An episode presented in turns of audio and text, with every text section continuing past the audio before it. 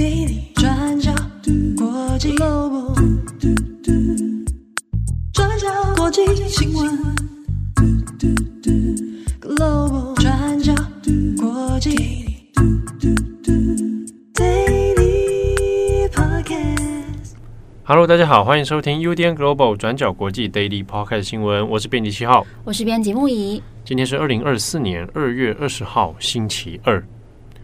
怎么今天没有会议啊？啊，哎，现在且听且珍惜耶，听一集少一集。对啊，而且他现在录音后面都有鸟叫声，会不会是仙女啊？聪明鸟叫，有这个仙女的感觉，是不是？你知道，从这里辞职之后就会变仙女，是不是？跟个，那我也来，那我也来辞职一下好了。你不准。你还没有他那个年资，我也想要当仙女啊！你现在就是仙女啊！啊，谢谢。我跟你讲，嗯，有一些听友啊，嗯，因为就是最近他会传讯息或留言嘛，当然就是祝福会议啊，对。然后之中有些人就会后面加一句：“请问是不是七号虐待你、压榨你？”这我就不会会议回答了。不是，我跟你讲，这个当然很多人会想说。一个人从一个工作场去离职哦，嗯，他可能是受到什么不公平的对待，嗯，哎，会以为他有没有这样不公平？我是不知道啦，我没有问他，没有。可是这个怀疑非常合理啊，哪里合理个屁？哪里个屁！我跟你讲，好啦，没有啦，没有，其他对我们很好。你现在越描越黑，我是说。因为转职这件事情，其实，在很多工作能力上面，或者职业发展上面，它是值得高兴的事情。对啊，对啊，对啊，所以我反而是很高兴这件这件事情。尤其是我们看他，比如说从小看到大，说 这三年从他对入职那个时候，在疫情期间的入职，对。对啊，那很多听友其实也是可能在疫情期间才开始听转角，嗯。那有点跟着会好像一起陪伴这种时光的感觉，嗯，对啊。那我自己会觉得，哎，如果有个新的职缺，然后他可以发挥不同的专长，嗯，那我觉得是蛮好的。你先不要暴雷他的，就是接下来的计划嘛。哦，这样子啊。哎呀，他现在当仙女啦，这个职缺就是仙女，送公文仙女。哇，这梗有点，有点，有点腻，有点，有点仙女送公文。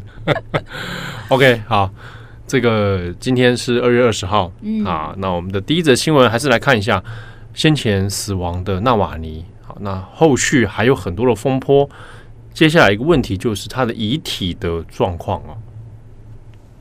好，昨天我们有提到纳瓦尼六十九岁的母亲柳德米拉跟他的律师，在得知纳瓦尼的死讯之后，他们在二十四小时之内就赶到了纳瓦尼被关押的 IK 三联邦监狱。不过，死讯公布三天以来，柳德米拉到现在还是没有办法见到儿子的遗体。一开始，狱方是跟他说遗体被送往附近的城镇，不过柳德米拉到达之后，又被告知说遗体不在那里。那最后，柳德米拉前往萨列哈尔德市调查委员会，官员才跟他说，纳瓦尼正式的死因还没有确认，所以需要至少两个星期的时间来对遗体进行额外检验。官员也有对柳德米拉说，在检验完成之前，家属没有办法领回遗体。不过，根据《金融时报》最新的报道，俄罗斯检调在十九号的时候又告知亲属说，纳瓦尼的死因调查需要更长的时间，所以调查要无限期延长。那从中吊诡的是，除了死因成谜之外，官方只有告诉柳德米拉跟他的律师说，他们没有办法把遗体交还给家人。不过，他们并没有提到遗体到底在哪里，只有说遗体需要经过化学分析的过程，才能够了解真正的死因。那纳瓦尼的发言人兼秘书亚密旭，他在推特上相当气愤的发文，他说：“官方把纳瓦尼的遗体给藏起来了，目的就是为了要隐藏他被谋杀的痕迹。那所谓的化学分析根本是一场谎言。”而根据官方公布的消息，纳瓦尼是在二月十六号的下午两点十七分离世。不过，根据俄罗斯独立媒体 Mediazona 的调查，二月十六号到十七号的午夜之间，有一列相当不寻常的车队经过了哈尔普镇，开往萨列哈尔德市的唯一一条道路。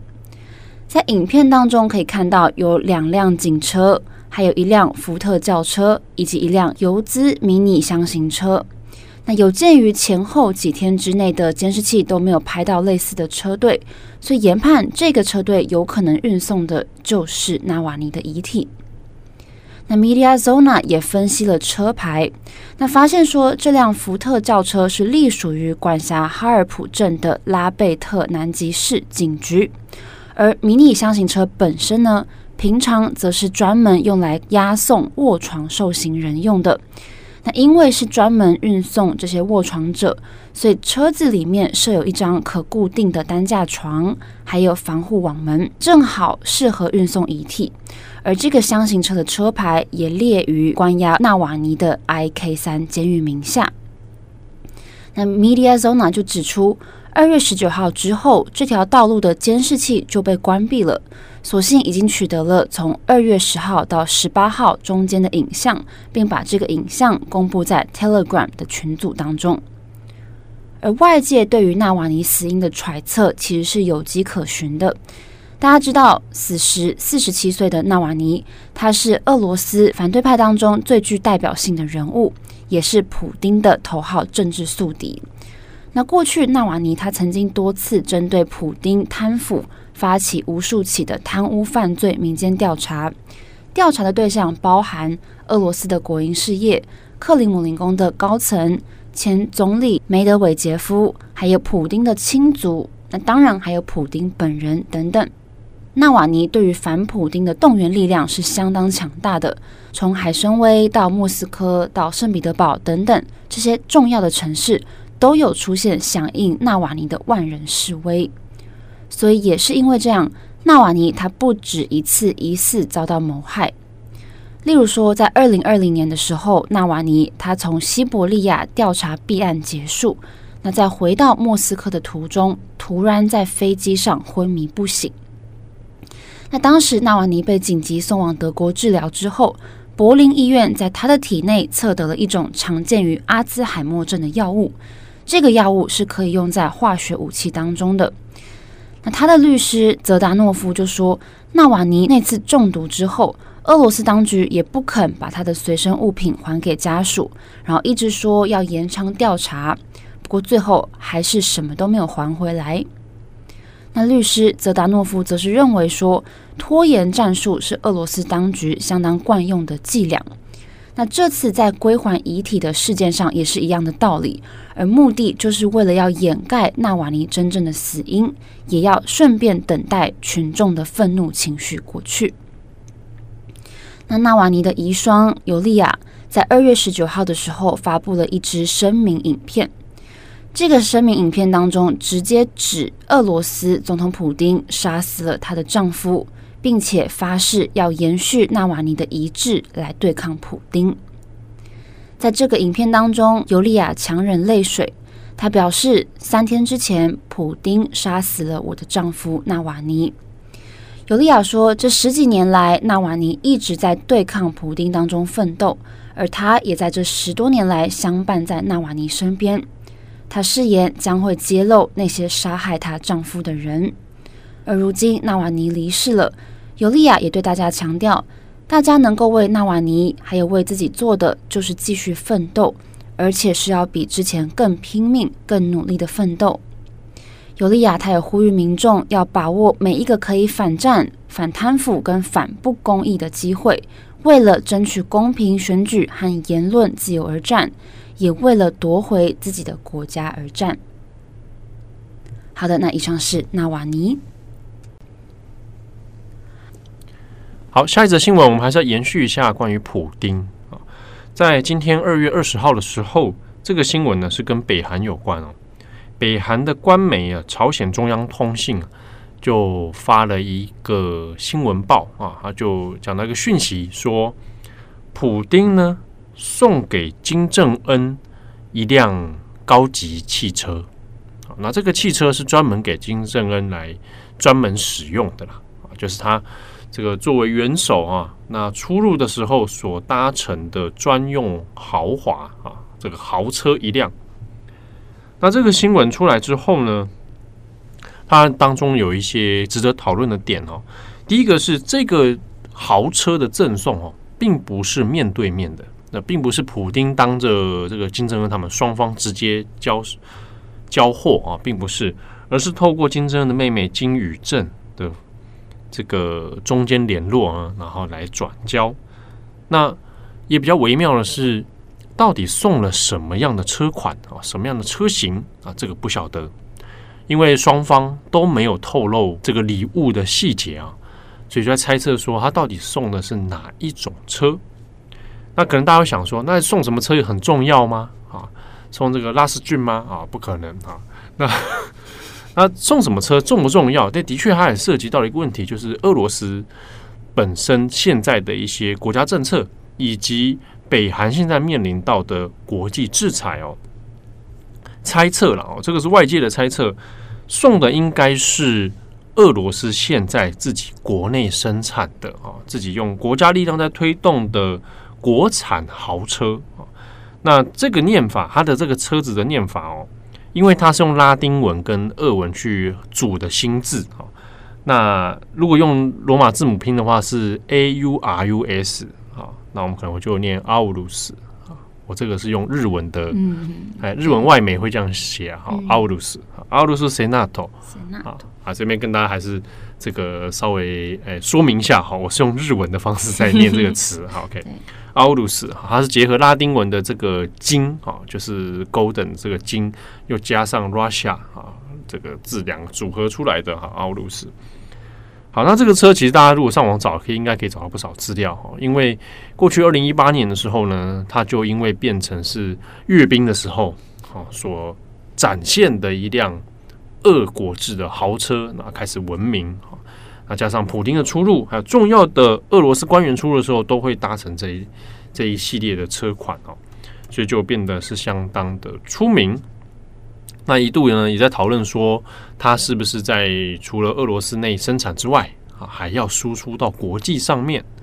好，那现在呢，可能推测啊，普丁送的应该是奥鲁斯的车给金正恩哈，因为有一次金正恩去访问普丁的时候，还跟他介绍了这一系列的车款啊，看起来金正恩好像蛮有兴趣的。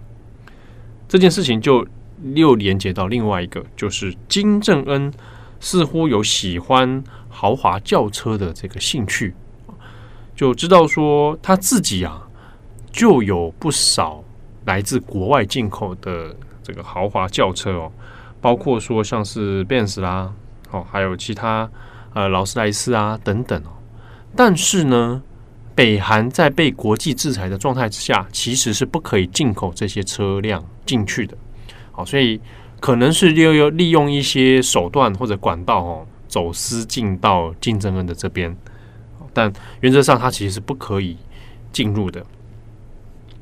好，那这个赠送礼物的事情呢，当然多少还是反映出了现阶段北韩跟俄罗斯之间的关系。那连接到的就是在乌俄战争爆发以后，双方在资源的共享上面变得更加的密切啊。俄罗斯这边也需要北韩提供的一些弹药跟武器啊，那北韩这边也需要俄罗斯提供一些技术，尤其是在国防，尤其在武器方面上的技术哦。那这也是现在国际上面很头痛的一个问题。我们在没有办法阻止俄罗斯的侵略野心的同时呢，它却跟北韩这边关系越走越近，会形成一个在国际局势上面。有可能会对外发动攻击的不确定因素哦。好，那以上是今天的 Daily Pocket 新闻。不过呢，这条新闻哈，回过头来想一下，如果我是金正恩啊，嗯，啊，普丁普丁送我车子，我可能是不敢坐啊，谁敢坐？觉得有点怪怪的。对，你觉得好像是被装什么东西在里面，嗯、对不对？比如说我一上车啊，就量体重。哦哦哦，是这方面的，呃，在测量体重啊，那你不知道啊，然后讯息，然后资料就记录起来了。这个应该不难达成，就只要下面放一个体重计就好了。对，可是他不让你察觉嘛。嗯。那可能大家想说，哎，总好像你们在开什么玩笑啊？嗯、不是，金正恩的体重多重是保密的资料。嗯。好，那透过观察金正恩的身体健康，其实某种程度上可能可以研判一些这个他们国家政治的情势啦。嗯，啊，那这个主要还是因为北韩是一个非常不透明的国家，对，啊，所以他们出入的时候，不管是专用的列车啊，或者是交通工具啊等等，都很注重个人身体资料的隐私，嗯，那毛发啊、啊体重啊等等的。所以送了这辆车，搞不好就可以收集他的身体资料。对，越想越毛，恐怖了，有点恐怖。谁要打普丁的车，谁敢坐？对不对？他之前送那个狗，送狗，我都觉得怪怪的。好，而且我也不是很确定哎。以前呢、啊，他们这个国家领导人互相送礼物嘛，啊，当然都会含蕴含很多的心思在里面。以前安倍晋三还在世的时候，送过狗给。普丁啊，要知道普丁喜欢狗，嗯嗯，那狗现在也不知道在哪里。对啊，后续有报道吗？好像也没有了。他就是越养越大只嘛，嗯，哦，不知道是送到俄罗斯之后开始变大只，很奇怪。那大只之后呢？以前还会有俄罗斯官方还会放出一些照片，嗯、就是他跟那个优妹啊，叫做名字叫优妹，就玩在一起，嗯，普丁在玩狗的这个画面，很当然一副很温馨的样子，但。一阵子之后就没有了，就嗯嗯，这不知道狗是去哪了，还是说哎，可能这个也也过世了，也不一定啊，因为应该有一段时间了。我后来也没有去追踪那狗的状况，那大家可以去查一下，也 可以查一下，对，因为我上次想起来这件事情，就是安倍晋三过世的时候，我想到啊，他前阵送了狗送给普丁，啊，去哪了呢？也蛮久了嘛。对啊，因为那个时候乌俄战争刚爆发，然后。日本要做做制裁嘛，嗯，然后那时候就有想到说，哎，那个狗的事情，因为普丁好像是还是什么，我有点突然忘记送过猫给日本的一个什么，对，他们都喜欢送宠物，对啊，我是觉得这种把动物那边送来送去实在是，对啊。车子当礼物还比较是一个，好像说得过去。I don't know。那个对，你送宠物就送动物，就觉得有一种生命的责任，对，不要开玩笑。对，我也是这样想，对不对？啊，如果万一就养养不好，养个不好挂了，对，就是他再怎么是一个生命，你还得找个理由说他为什么挂，对，还要跟大家说明这样，对不对？然后还得假装自己会很爱动物这样子，真是好。OK，那以上是今天的 Daily Podcast 新闻。我是编辑七号，我是编辑木一，祝福大家有美好的一天，拜拜，拜拜。转角国际新闻